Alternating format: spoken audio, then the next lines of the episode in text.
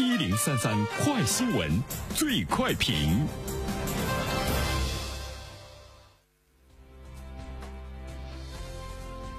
焦点事件快速点评：本月十四号，修订后的《中华人民共和国民办教育促进法实施条例》公布。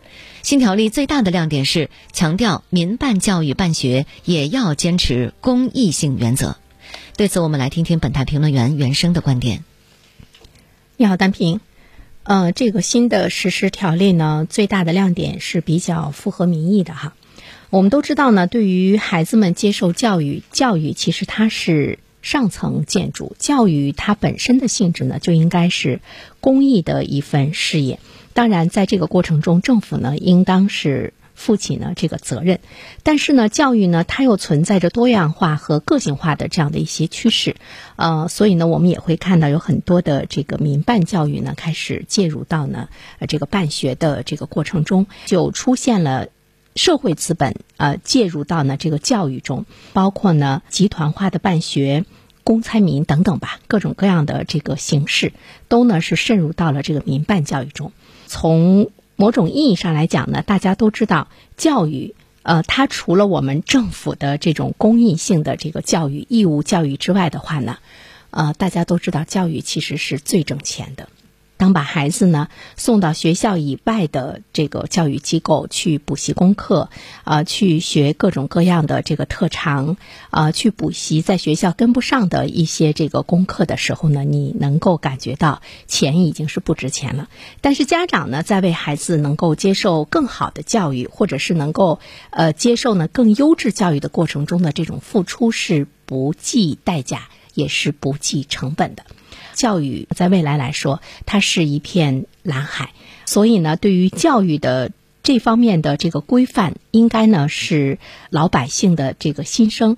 修订之后的《中华人民共和国民办教育促进法》的实施条例的公布，它进一步强调了民办教育办学也要坚持呢公益性的这个原则。第二方面的话呢，其实我们会看到，在坚持公益性的这个原则的过程中，要呢是惠民。呃，不得与办人民满意教育的宗旨呢相背离。办教育究竟应该遵循一种什么样的规律？我觉得这是一个社会在发展的过程中不断的去探索的一个问题。我们究竟呢是应该按照教育的这个规律来办教育，还是按照市场的规律来办教育？是让真正懂得教育的人来办教育，还是让想从教育中挣钱的人来办教育？我觉得这里面呢是一个这个本质化的一种问题。所以说，对于民办教育的这种规范呢，它。可能是进一步的会规范到呢教育本身的一个本质中，就是我们应该是按照教育的规律，而不是市场的规律呢来搞教育。所以今天呢，对民办教育呢会有进一步的矫正哈。呃，那么这里面呢，其实我们也会看到国家对民办教育的呃一个态度。尽管它是民办的，但是呢，它也是属于公益性的事业，它应该是社会主义教育事业中的一个组成的部分。其实呢，它也应该是一项民生工程，它不应该呢被这个资本呢所。操控。当家长想把孩子送到相对比来说教育质量更好的一些民办教育的学校去读书的时候，他不应该有更高的资金的这种门槛，也不应该呢有背后付出呢更多的这个金钱方面的代价，才能够让孩子呢去上这样的学校。所以说，他不应该呢成为这个民办教育者的一种逐利的呃这个手段和工具。第三方面，其实我们想关注到的就是如何能够使得民办教育呃成为一种公益性的教育。教育它是公办为主嘛，那么这种公益呢，更多的应该是政府来承担，因为它有这个财政的这个支持。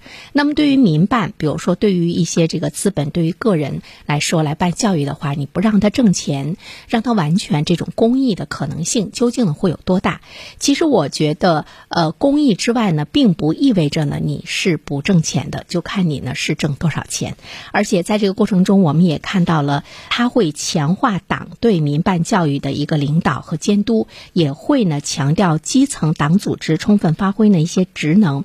所以呢，对于民办学校的理事会、董事会或者是其他形式的这个决策机构来说，有更多的监督的机制。一旦呢发现民办教育的走向出现了问题的话呢，就会有更好的一种纠错的这个机制，让它呢回归到我们的社会主义办学的方向中。这条道路呢也是任重而道远，我们期待着它能够成功。好了，单评。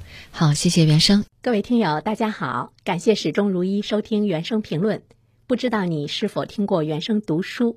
最近呢上线了一本书《终身成长》，非常期待着你可以听到它。《终身成长》这本书很有名气啊，它坐镇亚马逊心理类畅销榜已经有十年的时间。这本书呢是向我们讲述思维模式会对我们的行为方式产生深远的影响，可以决定我们成为什么样的人。它颠覆了传统成功学的观念。